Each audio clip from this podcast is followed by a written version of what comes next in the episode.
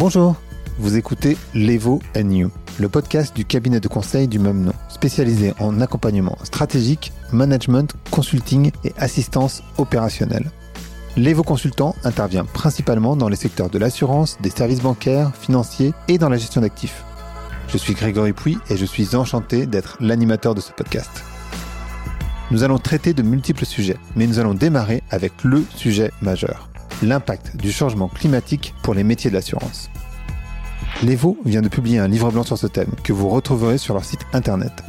Sur ce podcast, nous allons approfondir ce thème majeur avec plusieurs invités que vous allez découvrir. Bienvenue sur l'Evo NU et n'hésitez pas à vous abonner. Donc bonjour à toutes et bonjour à tous. Bonjour Gwendal. Bonjour. Donc Gwendal Bian, vous êtes le cofondateur de Actionnable et vous êtes spécialisé sur les secteurs financiers, plutôt banque et assurance. Euh, vous êtes une entreprise, et on va rentrer dans le détail, spécialisée sur l'intelligence artificielle durable.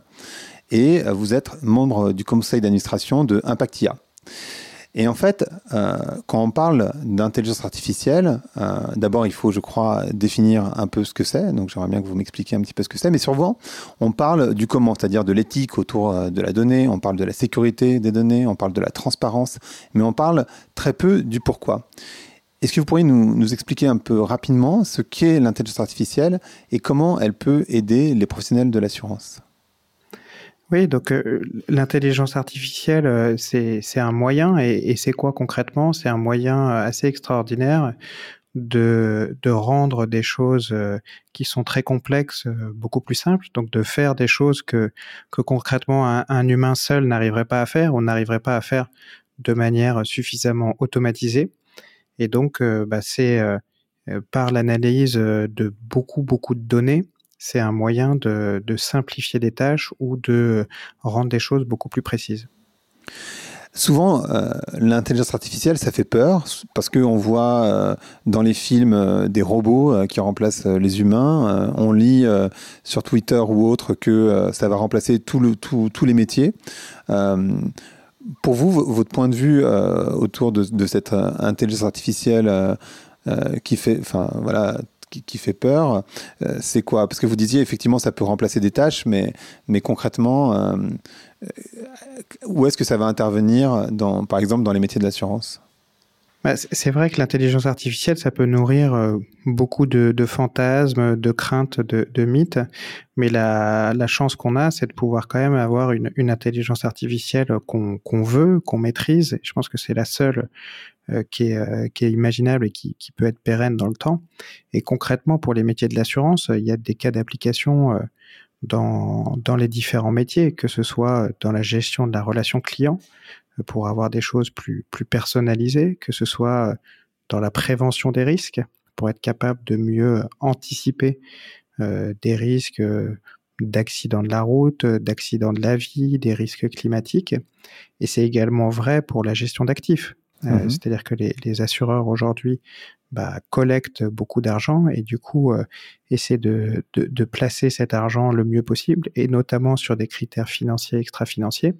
Et donc sur ce domaine-là, l'intelligence artificielle aide également les assureurs à mieux piloter leurs investissements. Mmh. Et en même temps, euh, beaucoup de, personnes, euh, je vais utiliser le mot IA maintenant, hein, si tout le monde a saisi euh, que IA c'était évidemment intelligence artificielle, beaucoup d'entreprises parlent d'IA euh, et en même temps il y, a, un décalage assez fort entre les discours et la réalité concrète de l'outillage des grands assureurs. ce que j'aimerais comprendre, c'est Qu'est-ce qui est possible de faire aujourd'hui, en particulier sur le sujet qui nous intéresse, euh, qui est euh, le, risque climatique? Comment l'intelligence artificielle, et vous en particulier, vous, vous, travaillez sur une, enfin vous vous positionnez sur une intelligence artificielle durable, comment l'IA peut prédire les risques euh, Et pour vous, quelle est la réalité du risque climatique? Alors, c'est vrai que l'intelligence artificielle, en fait, c'est pas quelque chose qui est, qui est nouveau. Euh, ça, il faut en être conscient. C'est-à-dire mhm. qu'il y a une, certes une accélération et c'est un sujet qui est assez tendance, on va dire, mais les fondamentaux euh, euh statistiques, mathématiques sur lesquels repose euh, l'intelligence artificielle aujourd'hui, euh, c'est des choses qui sont assez, assez anciennes. Ce qui est plus nouveau, c'est la capacité qu'on a à le déployer dans dans tout un tas de secteurs et dans tout un, tas de, euh, en fait, de notre vie courante. Mhm. et ça, c'est rendu possible parce que bah, aujourd'hui, on a la capacité de collecter en masse des données, de les stocker et d'utiliser du coup des algorithmes sur, sur ces quantités assez importantes de données. Et donc c'est ça qui change un peu les choses. Et, concrètement, sur des sujets, par exemple, de, de risque climatique, bah, c'est en fait d'appliquer des, des modèles qui existent déjà dans le domaine bah, de, de, de l'analyse d'un modèle climatique, d'un modèle hydrologique pour euh, concrètement euh, regarder mmh par exemple l'effet de l'eau sur, euh, sur un territoire, sur une infrastructure, sur un bien.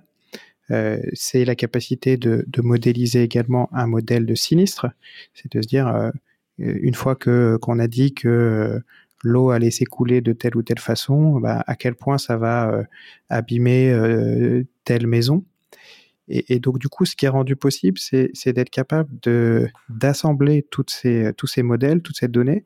Euh, et on parle de, de données qui vont être très hétérogènes. On va euh, assembler des données euh, qui vont être juste des chiffres. parfois, ça va être des cartes satellites. Parfois, ça va être de l'analyse de texte. Et on va les assembler dans un seul et même produit, modèle, qui va être une, succession de différents modèles. Et ça, c'est un peu nouveau. Et ça, on a besoin quand même de, de technologies un petit peu plus récentes, même si là encore, les fondamentaux euh, statistiques restent les mêmes et restent anciens. Les, méthodes d'intégration et d'assemblage de ces différents modèles, ça c'est un peu plus nouveau et, euh, c'est des choses qui, euh, qui du coup permettent d'aller beaucoup plus loin, d'être beaucoup plus fin dans la prédiction de ces risques. Hmm. Et alors, où est-ce qu'on trouve ces, données? Parce qu'en fait, moi, je vois beaucoup d'entreprises euh, dans l'assurance et ailleurs qui passent énormément d'énergie à essayer de collecter de la donnée, à, créer des data lakes. Euh, et en fait, on, on sait que, et, j'aimerais bien que vous me parliez d'open data, euh, et j'aimerais bien aussi que qu'on parle de la collecte de la donnée euh, en tant que telle, mais aussi de l'analyse, parce qu'il me semble que quand il s'agit d'intelligence artificielle, ce qui compte, c'est principalement l'analyse beaucoup plus que tout le stock de données qu'on va pouvoir avoir. Évidemment, on ne peut pas faire d'IA sans, sans, données, mais, mais, mais en fait, c'est l'analyse qu'on va pouvoir en faire derrière qui est intéressante, non? En effet, et, je pense que moi, j'aime bien prendre le problème à l'envers, c'est-à-dire que avant de dire de quelles données euh, on a besoin, j'aime bien m'assurer d'avoir bien cartographié le problème qu'on veut résoudre. Mhm. et, et, donc ça, je pense que c'est important euh, parce que euh, les approches qui ont prévalu il y a il y a 5-10 ans au, au, début du déploiement des, euh, des data lakes, du big data dans les grandes entreprises, c'était euh, je collecte, euh, je sais pas ce que j'en fais, mais euh, je, je, je pense mmh. que c'est une mine d'or ou que c'est que ce sera une mine d'or. Donc je collecte, je collecte, je collecte, sans trop se soucier du pourquoi ni du comment.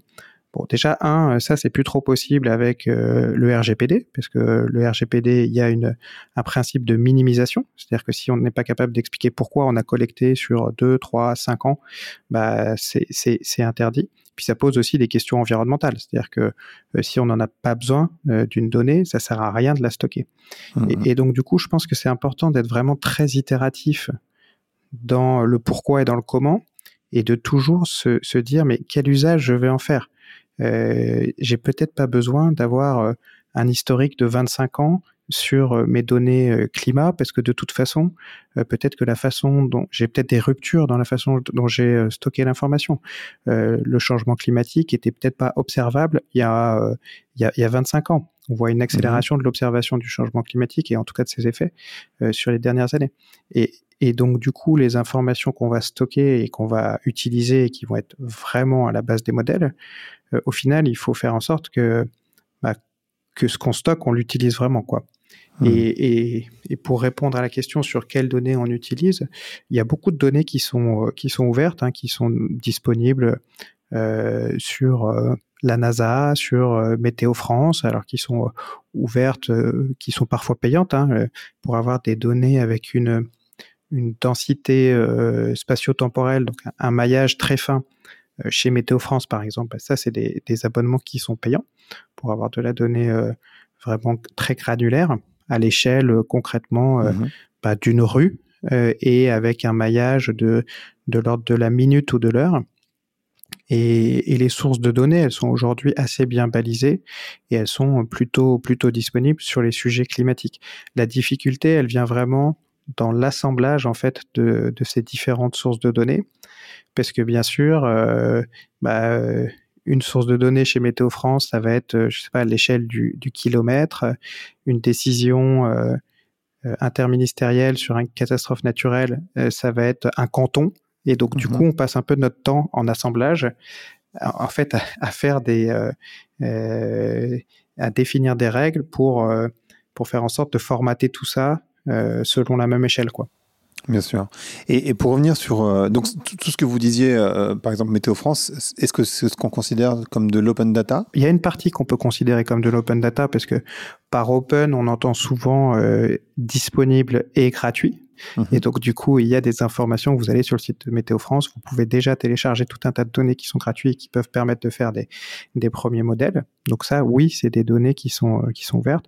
Vous en avez également euh, à la NASA, hein, qui sont également euh, de l'ordre de l'open data.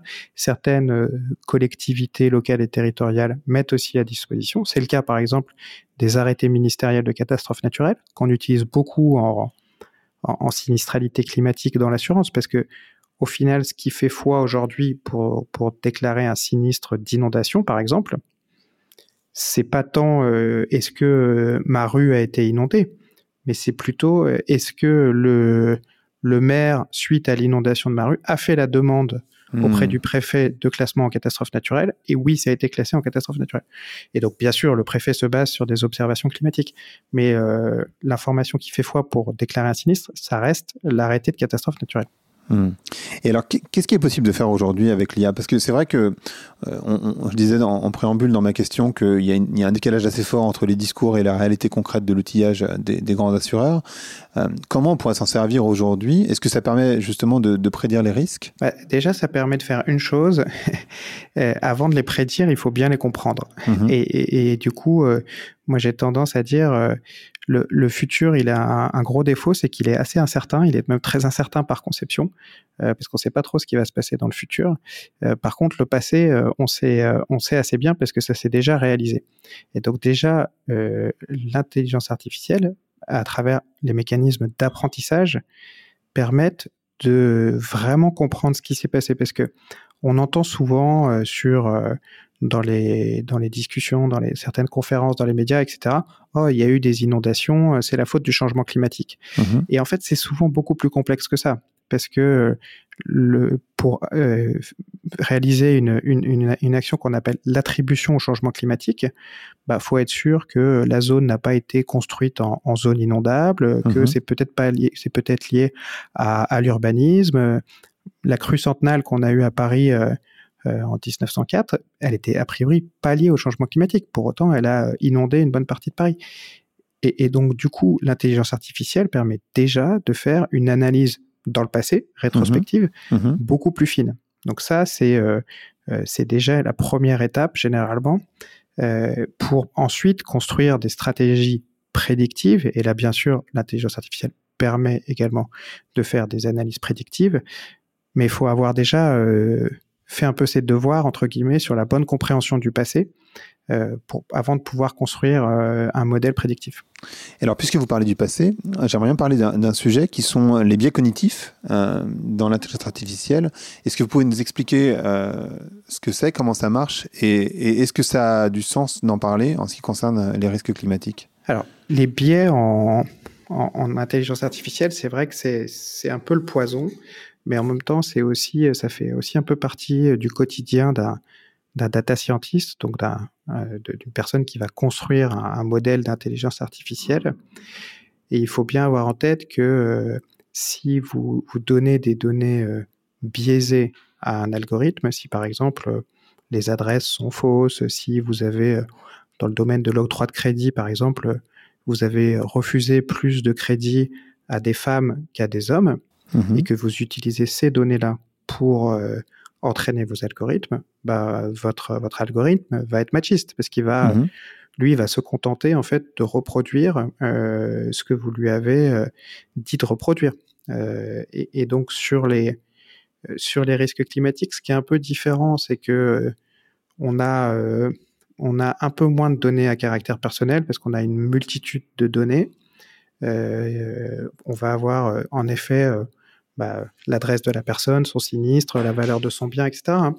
Mais au final, on va, on va généralement, enfin le, le, le, genre de la personne nous intéresse un peu moins, quoi. Mmh, mmh. et, et c'est des choses qu'on exclut parce que c'est pas discriminant dans les dans les modèles climatiques aujourd'hui.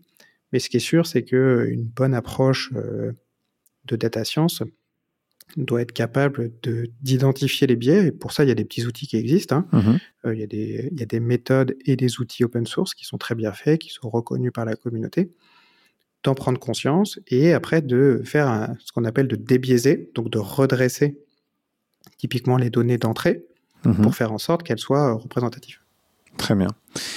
Et alors, une question qui, qui, me semble essentielle, parce que évidemment, c'est un podcast euh, qui est dédié aux personnes qui travaillent dans, dans la banque et l'assurance, mais euh, il y a aussi les personnes à risque. Et est-ce que l'intelligence artificielle peut aider ces personnes-là, c'est-à-dire en, en, ayant des modèles prédictifs Est-ce qu'on peut aller euh, aider les personnes euh, en particulier euh, celles qui ont investi dans une maison, qui d'un coup se retrouvent dans une zone qui est non constructible peut-être, ou euh, qui se trouve dans une, dans, une, dans une zone qui va être inondable potentiellement.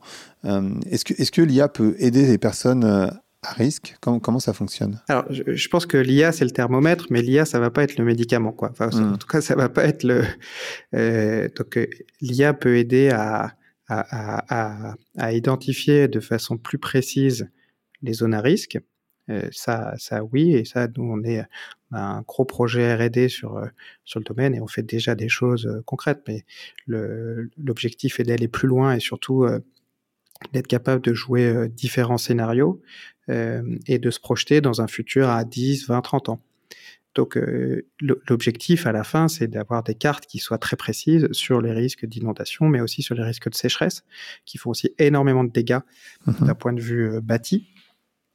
Et, derrière, bah, c'est de donner ces outils-là à la fois aux assureurs, mais je pense qu'au-delà des assureurs, ce sera forcément un travail collectif. Donc, euh, il va falloir que les collectivités locales et territoriales, donc concrètement les maires, euh, les conseils régionaux, les conseils généraux, bah, se mettent autour de la table et trouvent des solutions. Parce que nous, si on dit, euh, bah là, tel quartier, par exemple, de telle commune, dans 10 ans, dans 15 ans, il y aura une sinistralité euh, avec un, une probabilité très importante de sécheresse parce que les sols sont argileux et ils vont bouger. Bah nous, on donne l'information, on va être mhm. capable de faire cette analyse. Mais après, de trouver des solutions, de dire euh, est-ce que je dois euh, euh, détruire et reconstruire avec des nouveaux matériaux, est-ce que je dois déplacer les populations, etc. Bah ça, c'est à nous collectivement en tant que bah, un peu société hein, de nous organiser. Nous, on va fournir mmh. l'information. Mmh, très bien. Et alors, j'ai une question aussi sur, euh, sur l'IA, parce qu'en fait, on en a un petit peu parlé, mais l'IA, c'est un peu une boîte noire, c'est-à-dire qu'on ne comprend pas très bien comment ça fonctionne. Euh, on ne comprend pas très bien, euh, oui, les prérequis techniques. enfin, on parlait au tout début de, de l'éthique, de la sécurité, de la transparence. Comment Actionnable accompagne sur ces sujets les, ses clients? Bah, Aujourd'hui, le, le, la transparence des algorithmes, c'est en effet euh, un des, euh, des, grands leviers de, de, confiance en fait, et c'est même un prérequis à la confiance. Euh, si euh, si vous êtes un consommateur et que vous comprenez pas pourquoi vous avez été ciblé, si vous êtes un, un, employé d'une assurance et que vous comprenez pas pourquoi l'algorithme pense que telle ou telle demande de remboursement est une fraude, vous n'aurez pas confiance et donc vous n'allez concrètement pas l'utiliser. Donc du coup, euh, c'est non seulement un sujet éthique et un sujet de, de valeur, mais c'est aussi, euh, j'ai envie de dire, et surtout un sujet business, c'est un sujet mmh euh, de d'application. et donc aujourd'hui, les pratiques responsables de l'IA, on parle d'IA de, de confiance, d'IA responsable, etc. Elles sont plutôt bien balisées. donc la, la Commission européenne et l'OCDE se sont positionnés. Il y a en gros six, sept grands piliers. Donc les grands principes sont connus et font consensus aujourd'hui dans l'écosystème. Et euh, bah, en application de ces grands principes, vous allez trouver à la fois des labels, des certificats et bientôt des normes. Donc ça, c'est un peu une, première tendance. Et puis euh, des outils, concrètement, pour permettre de de rendre des, des, algorithmes qui sont boîte noire, bah, les rendre transparents, mmh donc de mmh les rendre explicables, de rendre des, des algorithmes énergivores plus frugaux, etc., etc. Donc vous allez avoir à la fois des référentiels, des méthodes et, et des outils. Et vous parliez de, de l'Europe. Est-ce qu'en France, en Europe, on a des champions de l'IA Parce qu'on voit beaucoup aussi, enfin, on, entend, on entend beaucoup parler de la Chine euh, et puis euh, du côté des États-Unis des GAFA. Euh, est-ce qu'en France, on, est, on a les outils pour se battre contre ces, enfin, ces deux mastodontes? Alors, je, je, dirais un peu oui et non. C'est-à-dire mhm. que je pense qu'on a, on a vraiment des actifs euh, qu'on peut euh, qu'on peut mettre à profit euh, comme nos talents, la qualité de notre enseignement supérieur et de notre recherche, mm-hmm. la qualité aussi de notre cadre juridique, notamment RGPD, hein, qui, qui, au final a le mérite de poser les choses et donc lève en fait une incertitude juridique sur le traitement des données à caractère personnel, parce que maintenant, ça y est, on sait ce qu'on a droit de faire et pas faire. Mm-hmm. Mm-hmm. Donc ça, c'est plutôt, c'est plutôt positif. En revanche, c'est sûr qu'en termes d'échelle et euh, d'accès aux capitaux, bah, hum, du côté des États-Unis ou de la Chine, c'est pas la même dimension. Et, c'est vrai qu'on peut s'interroger ou on peut regretter que bah, trop souvent hein, euh, des, succès français euh, vont démarrer pendant 2, 3, 4, 5 ans en France, profiter des talents, également bah, des des, des, incitatifs fiscaux en faveur de la recherche. Et, en fait, ils vont arriver à un plafond de, un plafond de verre et ils vont pas réussir à se financer en France parce qu'on n'a pas encore assez de, de venture capitalistes capables de faire des tours de table à, à 100, 200, 300 millions d'euros. Et donc, du mhm. coup, ils vont aller euh, aux États-Unis. Donc, ça a mhm. été le cas de Dataiku, et puis il y a, beaucoup d'autres exemples comme ça. Euh, et donc, du coup, euh, ça, c'est je pense que ça va pas se combler tout de suite. Et, donc, du coup, la, la solution, c'est, je pense, plutôt de viser la niche ou les niches que, que les combats un peu frontaux mmh. euh, contre les GAFAM ou les Batix, bah, qui sont un peu perdus. Quoi. Enfin, on, ne pourra jamais concurrencer à court terme les GAFAM et les Batix sur leur terrain. Mmh. En revanche, sur les nouvelles batailles qui, qui commencent maintenant, et, plutôt les, batailles euh, vraiment de deep tech, euh, très haute technologie, etc. Là, je pense qu'on a une carte à jouer. D'accord. Et vous parliez d'éducation, je pense que les personnes qui, écoutent ne le savent pas nécessairement, mais par exemple, le patron de l'IA chez Facebook, c'est un Français. Euh, il y a beaucoup de gens comme ça qui ont des postes très élevés et qui sont Français, en fait, sur ces sujets-là. Et en plus, il est breton. et en plus, il est breton. C'est quelqu'un qui s'appelle Yann Lequin, oui. Exactement. Donc, oui, oui, en effet, on a vraiment de, de très bons champions euh, sur euh, sur l'IA. Le, pareil, une personne très influente chez Samsung sur l'IA, euh, Luc Julia, c'est également un mhm. Français. Donc, on a vraiment un, super vivier de, de talents de chercheurs. Et, et, et, du coup, euh, bah, c'est autant de personnes, autant d'ambassadeurs aussi hein, qui, euh, qui sont dans des entreprises étrangères. C'est aussi normal euh, que des Français aient envie de s'expatrier. On peut pas leur reprocher ça. Complètement. voilà. Moi, j'espère, j'aimerais qu'on ait une une ou plusieurs licornes vraiment spécialistes de l'IA, comme on peut le voir avec des acteurs comme Element AI et autres. Hmm. Et alors, j'ai une dernière question. Quel conseil vous donneriez aux personnes qui nous écoutent euh, pour, euh, admettons qu'elles ne connaissent pas bien euh, ce sujet-là, ce qui est sans doute le cas pour la majorité des personnes qui écoutent, pour commencer à s'intéresser au sujet et en particulier, en ce qui concerne le risque climatique, par où elles doivent le prendre en fait? Je pense que sur les sujets scientifiques, qui, qui, sont quand même un peu complexes, la première étape, c'est de comprendre. C'est-à-dire que un, directeur aujourd'hui ou une directrice euh, d'assurance, on va pas lui demander demain d'être climatologue. C'est, pas mon point. Mais je pense néanmoins qu'il y a une vraie nécessité de, euh, de passer quand même un peu de temps euh, en acculturation, euh, en compréhension des mécanismes, des métriques. Ça veut dire quoi un scénario de degré, un scénario 4 degrés? Ça veut dire quoi une analyse de résilience d'un portefeuille, etc.